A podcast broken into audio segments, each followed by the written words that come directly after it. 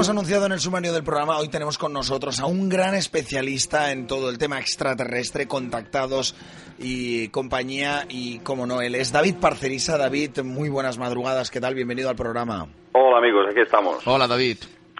Grande, ¿eh? Hoy invitado de lujo en la NIT del Urniturín. Eh, vamos a empezar por...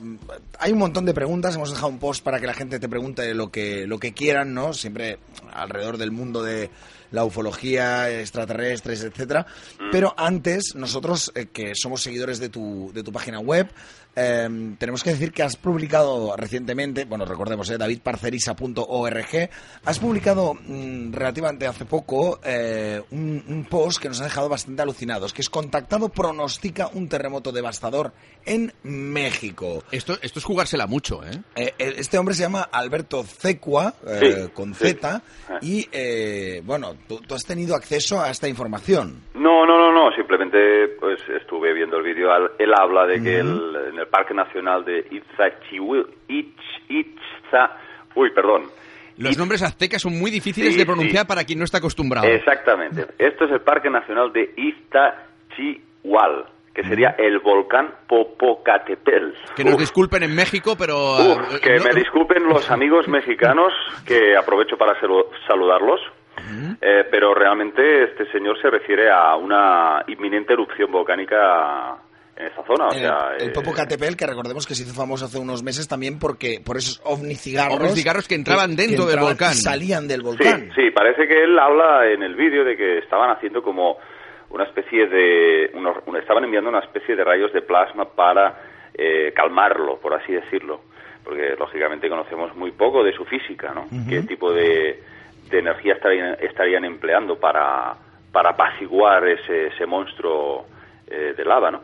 Entonces, eh, claro, a todo eso también se puede hablar un poco lo que dice Nassim Haramein, el famoso físico, que dice que incluso los planetas y los soles, eh, las estrellas, pues eh, se utilizan, son utilizados como eh, portales dimensionales, eh, naves gigantescas que se ven, son detectadas incluso por la NASA, que entran y salen de, de- de complejos dimensionales. Es decir, hay ciertos puntos en la Tierra y en todos los planetas, o sea, sería pues eh, perfectamente eh, pues aplicable a todo el sistema solar que conocemos, que todos estos eh, cuerpos celestes tendrían unos puntos energéticos clave que favorecerían, una especie de Sí. vórtices de energía, eh, pues estas, eh, estas entradas hacia mundos que desde luego no conocemos. Bueno, de hecho, David, perdona que te corte, pero eh, es espectacular porque ya la ciencia, digamos, tradicional, ¿no? Más, más normal, eh, hace poco salía publicada una noticia que nosotros la tratamos aquí en el programa y es unos científicos chinos que están hablando que en el centro de la Vía Láctea eh, se encuentran unos agujeros de gusano que podrían ser puertas interdimensionales. Y esto hablando científicos. Sí, sí, lo, Sí, tratamos sí, la semana pasada o la anterior en el sí. programa. Sí. No, eh, actualmente estamos ya teniendo mucha, mucho apoyo de los físicos y de los científicos en general. Eh, no de los más oficialistas, por supuesto, porque siguen negando todas estas realidades con energía. Pero sí que desde sectores más, eh, más liberales, pues podríamos decir que la ciencia ya está casi admitiendo estas realidades. No solamente la visita de estos seres, desde lo más antiguo, y aquí pues podemos hablar de Anunnaki y podemos hablar de, de todos estos dioses antiguos, eh, sino de mu- muchas otras realidades vinculadas a, al mundo espiritual, al mundo de, del alma humana. Volviendo a estos contactados, este señor, como bien decías, él ha pronosticado ¿no? Eh, esa erupción, ya veremos qué pasa, porque es lo que decía Cruz, que se la ha jugado muchísimo. Hombre, sí sí que se la juega, sí que se la juega porque para lanzar primero, yo creo que es una noticia alarmista, ¿no, David? O sea, decir ese tipo de cosas... Bastante, bastante. Es, Mm. es mojarse muchísimo, pero el señor se ve, bueno, eh, bastante, eh, digamos, pues eh, preparado para, para lo que está hablando, ¿no? Y la verdad que a mí me ha inspirado bastante, bastante credibilidad, por decirlo así. Además, él dice que ha contactado con varias razas, Sí. eh, con varios tipos de entidades, ¿no? ¿Cómo sabemos que un contactado es realmente un contactado y no alguien que te está intentando vender la moto o alguien que está intentando vender libros o alguien que, está... Estos, que estos hacen mucho daño, precisamente. hombre, yo siempre lo he dicho y además, hoy porque no está aquí con nosotros Miquel Celades, pero muchas veces con él lo, he debatido. Si el problema eh, no es que eh, con que haya solamente uno que diga la verdad ya es auténtico, pero claro, hay tantos que intentan colocarte aquí el Mercedes que... Mira, yo estuve este fin de semana en Villena, hicimos el congreso de eh, los orígenes ocultos de la humanidad y estuve con Salvador Fresedo. Y Salvador Fresedo siempre dice lo mismo y, estoy totalmente con él, ¿no? Él dice, hay demasiados contactados ya. Es decir, de alguna forma se le, está, se le está dando demasiada voz a gente que lo único que hace luego es desacreditar a los verdaderos, a los que realmente sí tienen algo que decir. Y esto es una pena muy grande de que eh, los medios estén ofreciendo apoyo a personas que desde luego no se ha investigado absolutamente nada. Requiere mucho tiempo, eh, la respuesta a tu pregunta es muy simple. Se requiere tiempo para saber si un contactado miente o no. ¿Por qué? Porque hay que analizar cuáles son sus hechos, qué es lo que está vendiendo, qué es lo que está haciendo. ¿Qué pasó con el grupo Rama? Bueno, aquello se fue de madre y el propio eh, Sixto Paz, en el año 90, en el Vendrell, aquí en Tarragona, pues lo, lo, lo desarticuló ¿eh? se desvinculó completamente del grupo Rama. El grupo Rama, perdona, porque aquello era una situación en la que ya tenía que salir por patas, por las estafas, por todo el mogollón que habían creado a su alrededor, en que incluso pues eh, hacían firmar eh, pues hacían firmar papeles para para traspasar la vivienda por por un inminente holocausto, la gente se lo creía y accedían. O sea, estamos hablando de cosas muy serias. Entonces, mm, lógicamente debería de haber una asociación dedicada exclusivamente a estudiar estos individuos. Caray, ¿el grupo Rama eh, en qué consistía? Para los que somos un poco neófitos en el tema. si tenemos aquí a Sixto Paz, hace dos semanas, pues él creó un grupo de, que contactaban con extraterrestres. Sí. Él lo comentó, lo que pasa es que es lo que dice aquí David Parcerisa, que es que se le fue de madre. Se fue de madre y aparte solamente faltaba el aditivo eh, que aquello fue, digamos, eh, la chispa que, que, prendió la mecha, ¿no? Porque JJ eh, Benítez, prestigiosísimo investigador español, que autor de la famosa saga de libros del Caballo, Caballo de Troya, fijaos que escribió un libro llamado SOS a la humanidad, en donde decía que efectivamente Sisto Paz había anunciado una serie de avistamientos ovni en los desiertos, en los arenales de Chilca, eh, y efectivamente él fue, el propio Benítez, testigo de excepción de eh, varios avistamientos ovni. Aquello fue, vamos, eh, ya quedaba confirmado de que decían la verdad. Sin embargo, el propio Benítez lo ha dicho muchas veces y honestamente de que el hecho de que haya habido ese avistamiento no significa que todos los integrantes de ese grupo sean evidentemente personas de fiar porque uno puede contactar con estos seres y uno puede recibir mensajes de estos seres. Otra cosa es cómo tú los interpretas y cómo los comunicas. Ahí está el gran problema. Puede hacer mucho daño en función de la propia interpretación del contactado. Y hay que ser muy, muy responsable y sobre todo, y ya no solamente hablamos de contactados, sino de mediums, eh, que viene a ser casi, casi lo mismo. Eh, es importante que la persona tenga una personalidad muy sólida, para poder comprender lo que le está pasando y lo que le están comunicando. Claro. Porque aquí hay muchas cosas. Eh, hay muchas entidades que se, hacen pasar por, por, seres de luz y lo único que hacen es reírse, reírse del ser humano y causar pues eh, estragos ¿no? en, la, en la sociedad. Eh, entonces, bueno, y cuando no es eso, pues es simplemente personas que los que no se creen sus propias fabulaciones, que hay un montón de gente enferma esquizofrénica que es capaz de fabular auténticas, auténticos delirios, y cuando no es así, pues simplemente hay una motivación eh, lucrativa detrás, ¿no? Y hay que, hay que ir con, con, con mucha, con, con, lupa, con lupa. Totalmente, totalmente. Bueno, dejamos ya el tema de los contactados, dejamos eh, el tema también de los medios, porque llega el momento de las preguntas a Parcerisa, que tenemos un montón de preguntas. Ah, adelante, José Miguel. Sí, permíteme que abra el post. Em, Haremos las que podamos, ¿eh? Siempre decimos lo mismo. Mm, dice, Isaac Lugo pregunta, eh, si los reptilianos ya existían desde hace millones de, años, ¿ellos trajeron a los dinosaurios como su propia fauna? Mm, La pregunta es, rebuscadilla. ¿eh? Yo pienso que sí, pienso que sí, que realmente algo, algo debieron de traer de fuera. En los textos sumerios se habla de que los propios Anunnaki fueron los que trajeron a la Tierra todos los animales de carga, las bestias de carga fueron mm, eh, incluso modificaciones genéticas, cruces, mestizajes con otras especies y las llevaban a la tierra para que el hombre eh, pudiese utilizar los arados, pudiese alimentarse de estos, de estos, de este ganado. Y casi mm, casi la mitad de las especies de la Tierra habrían sido, según los textos sumerios, importadas desde fuera. Con lo cual mm, no hay nada que me impida pensar que pueda ser que estos dinosaurios fuesen algún tipo de experimento genético traído por estos seres, ya que parece que el reptil es uno de los animales más fuertes y más antiguos que, que se tiene conocimiento y eso hay mm, eh, contactados muy fidedignos que lo, confirman. Eh, Iván Arnau pregunta, ¿dónde se puede ver una foto auténtica de un reptiliano o draconiano? Eh, ¿Qué mm. piensas de la entrevista a, la Lacerta? Un saludo. Bueno, si existe esa foto, yo no la conozco. Y aunque existiera, desconfiaría bastante. primeramente porque no, yo no necesito ninguna fotografía de ningún reptiliano para saber que existen. Eso es lo mismo como decir que, que, bueno que necesitas ver a Plutón ahora mismo, pues bueno, ahora mismo pues, como no sea a través de un telescopio, pues no lo tienes delante, pues eso es lo mismo. Entonces, eh, no, o sea, el tema de las fotografías es eh, un tema complejísimo y más, eh, cuanto más tiempo pasa y más avanza todo. Claro. Mira, Aleyas eh, Romadoro dice un fuerte abrazo para David desde Argentina. Eh, acá mi abuelo eh, está muy atento a tus vídeos. Dice que digas ya de una vez qué tenemos, qué tenemos que hacer en esta nueva era.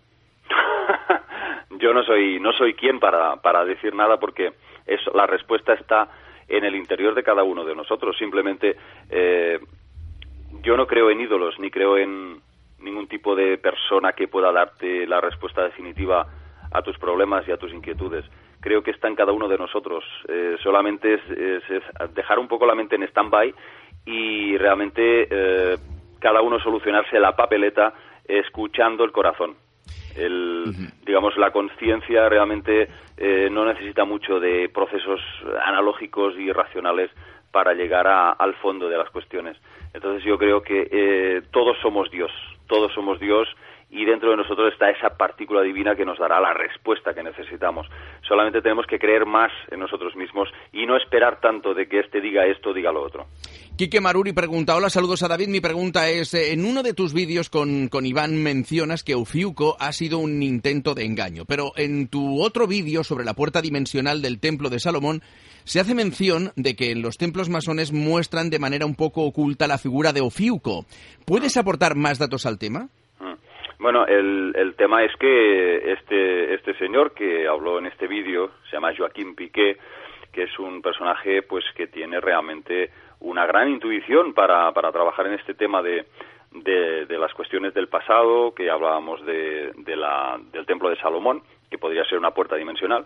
Entonces, bueno, eh, Piqué hablaba de que de alguna forma pues eh, aparecían algunos templos eh, masónicos, se hacía referencia a esta a la constelación del Serpentario, ¿no? el, el Ofiuco, llamaban el signo de, de, Ofiuco que estaría, creo, si no recuerdo mal, entre Escorpio y Sagitario. Sin embargo, a ver, existir existe, eso está claro, y astronómicamente es así. Lo que pasa es que la astronomía ha utilizado este, este pretexto para hundir las bases de la astrología. ¿Para qué? Bueno, pues para desmontarlo todo diciendo que existe esta constelación y, y como tal no, no, ha figurado dentro de la, del proceso eh, de esta ciencia llamada astrología.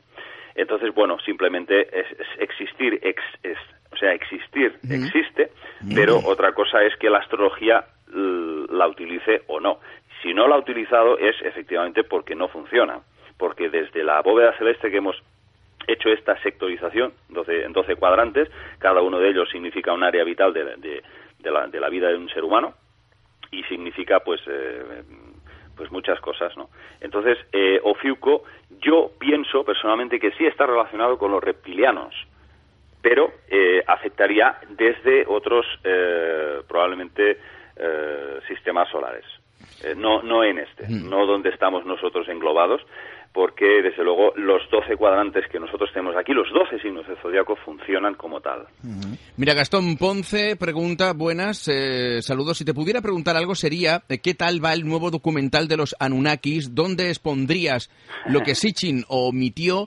Y si fueras a aconsejar eh, autores o libros para aprender astrología, ¿cuáles serían? Saludos desde Uruguay. Sí, mira, os voy a decir que por ahora no no puedo dar mucha información sobre el tema porque está muy eh, embrionario aún este proyecto Anunnaki. Solamente os voy a decir que lo voy a hacer. Eh, el problema es que lo que nosotros, eh, el proyecto que tenemos entre manos, yo y un grupo de colaboradores, es algo bastante difícil de hacer. No voy a dar más pistas porque va a ser una sorpresa que la gente no se lo espera. Eh, pero solamente os voy a decir que mínimo entre 3 y 5 años de trabajo. mínimo, uh, ¿eh? Mínimo. brutal. Y si hablamos de una cosa pues mayor aún a lo que nos imaginamos hacer, hablaríamos de 10 años. Es algo muy costoso, muy difícil y, y que requiere mucho tiempo.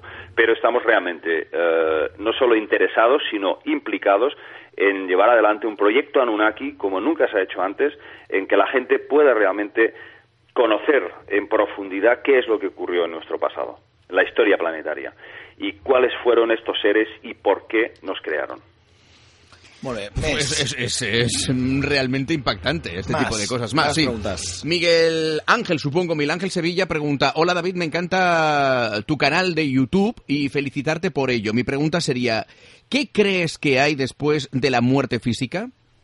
Después de la muerte física... Son estás- preguntas... Después de la muerte física estás tú mismo, donde siempre has estado.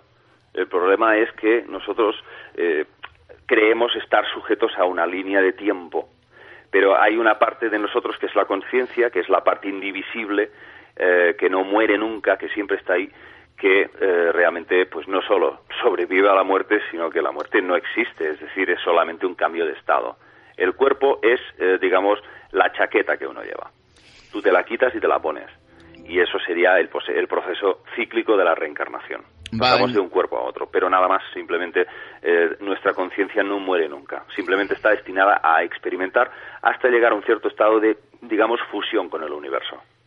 Mira, Bertus Ramos pregunta, hola David, al igual que tú, soy de Manresa y quería preguntarte si visitas la montaña de Montserrat con frecuencia y qué piensas sobre ella. Hmm.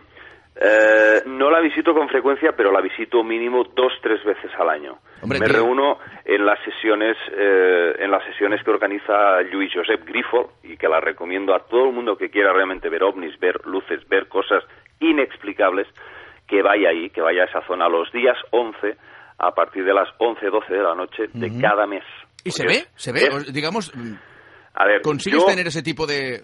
Sí, yo solamente te puedo decir mi experiencia. Yo Sí. eh, estuve subiendo un año eh, cuando tenía veintipocos años. A ver, te lo pregunto porque, a ver, yo soy bastante escéptico en algunos casos. Sí, sí. Y, y- y, claro, a mí siempre me dado la sensación que ese tipo de reuniones de los días 11 en Montserrat, Sí. que bien, que está muy bien para pasar el rato y demás, Mm. pero me da la sensación que, que son más una, Esa- una venta que otra cosa. Pero bueno, si tú me dices que no, te- yo te creo a ti. Yo te- No, no, yo, yo no, no te pido que me creas. Yo te pido que intentes eh, vivirlo por ti mismo. No, no, lo, lo tengo, lo tengo pendiente, eh, lo voy claro, a hacer. claro, es que todo es experimentarlo, ¿no? Porque yo era el primer escéptico, era muchísimo más escéptico que tú a, a mis 20 años y empecé a subir ahí durante un año sin ver nada, sin ver nada destacable, hasta que un día eh, la noche se hizo de día, literalmente, pasó por encima de nuestra vertical una bola blanca tremenda que lo iluminó todo. Yo recuerdo las cabezas de la gente completamente blancas.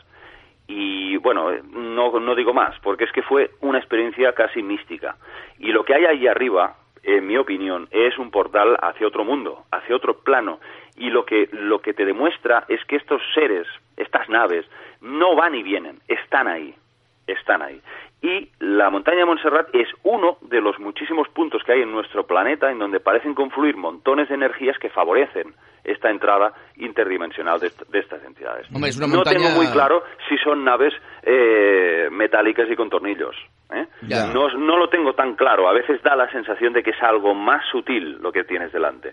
Porque la última vez que tuve una experiencia ahí duró 40 minutos y estuve yo y un montón de un montón de amigos y vimos a muy pocos metros de distancia dos objetos estáticos parados en el aire, eh, pero no en el cielo, sino a pocos metros de nosotros entre la montaña. Y aquello subió para arriba y, como os digo, 40 minutos de espectáculo. Subiendo, bajando, parados, estáticos, de todo. Y aquello, desde luego, no podía ser nada eh, conocido por nosotros. Oh, eh, eh, David, Mira, al- al- Carlos Garde, el día 11 vamos. te- tenemos que empezar a que, apuntarnos a que- esto. a ver, sí, pero que nos caiga en festivo, porque si no ya me dirás cómo lo hacemos. Bueno, También eh, es verdad. eh, una cosa, David, antes de... Hay una pregunta más, eh, enseguida Sí. te la haremos, pero antes, hablando de todo esto, eh, ¿cómo, cómo debe actuar una persona cuando mm, quizá tiene una, un, contacto extraterrestre, ya no de un nivel 1 ni 2, sino hablamos ya de un contacto, un contacto extraterrestre de nivel 3 o 4, es decir, ya que hay ahí una...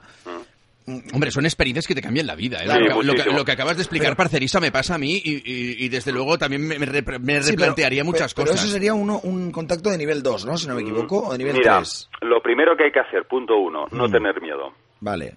Eh, punto dos, exigir desde el minuto uno eh, explicaciones a quiénes son estos seres y por qué, qué motivación tienen para contactar contigo. Y punto tres, y muy importante, eh, no hacer nada de lo que te digan. Porque cuando, cuando estos seres, sean lo que sean, te piden que hagas algo, mal asunto. Un ser de luz nunca te va a pedir que hagas nada. te va a contar cosas. ¿Qué haces tú con esas cosas, con estos conceptos que te pasan? Eso es cosa exclusivamente tuya.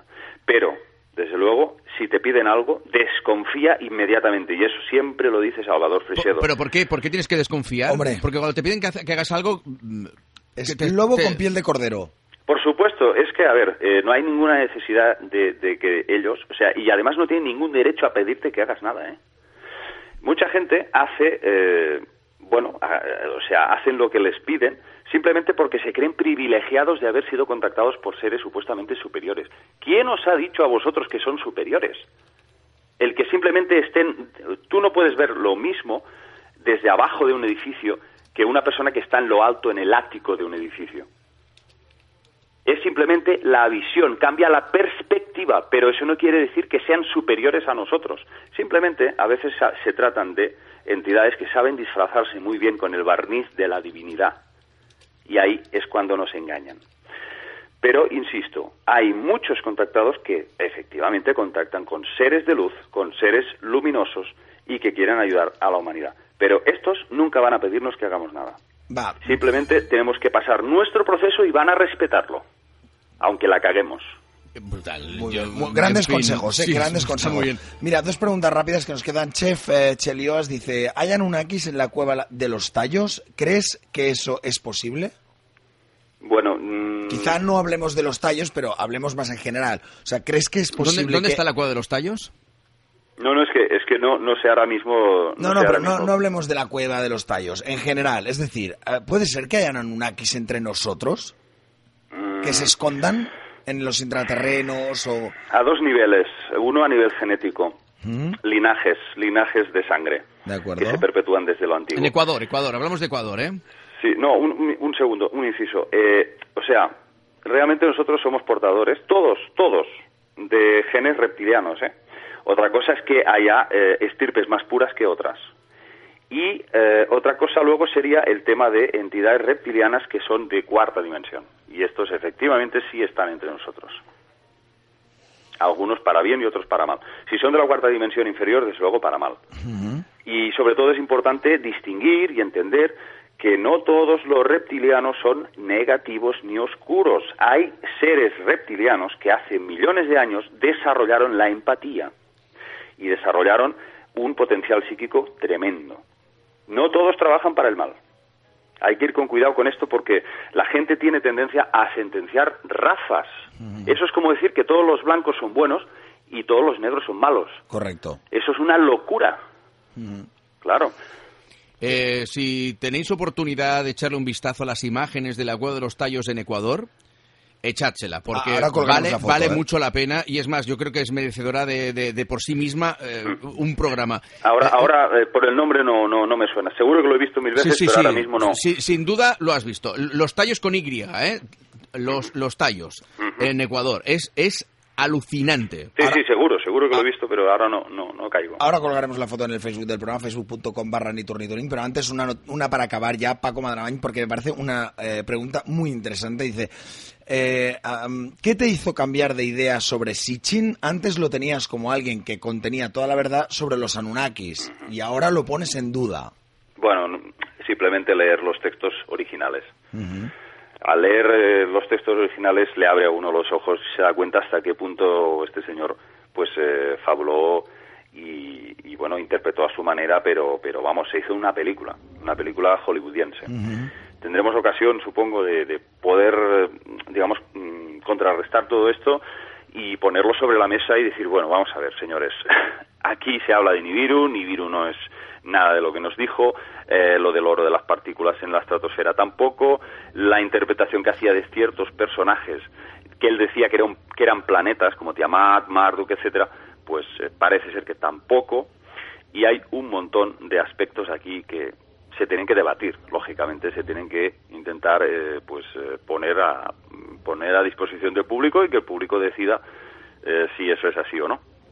Yo, desde luego, mi, mi pensamiento ha cambiado en base a, estas lecturas, por supuesto. Fantástico, pues eh, David Parcerisa, de verdad, ha sido un placer como siempre tenerte aquí, interesantísimo todo lo que me, me, gusta hablar contigo porque eres un tío práctico y yo hablo de, siempre desde un punto de vista bastante escéptico, pero, pero hablar contigo mm, me gusta porque eres práctico. Muchas gracias, amigo. O sea, no, porque te basas en, tus experiencias y en lo que has vivido leído e investigado. Lo intento, lo intento, sí. Y, y, claro, eh, es diferente porque hay muchos que hablan desde, desde un desde lo que le han dicho o lo que supone, sin mm. haberlo vivido en primera persona. Mm. Sí, sí, sí, sí, eso es así, hay que, hay que ser cauto, claro.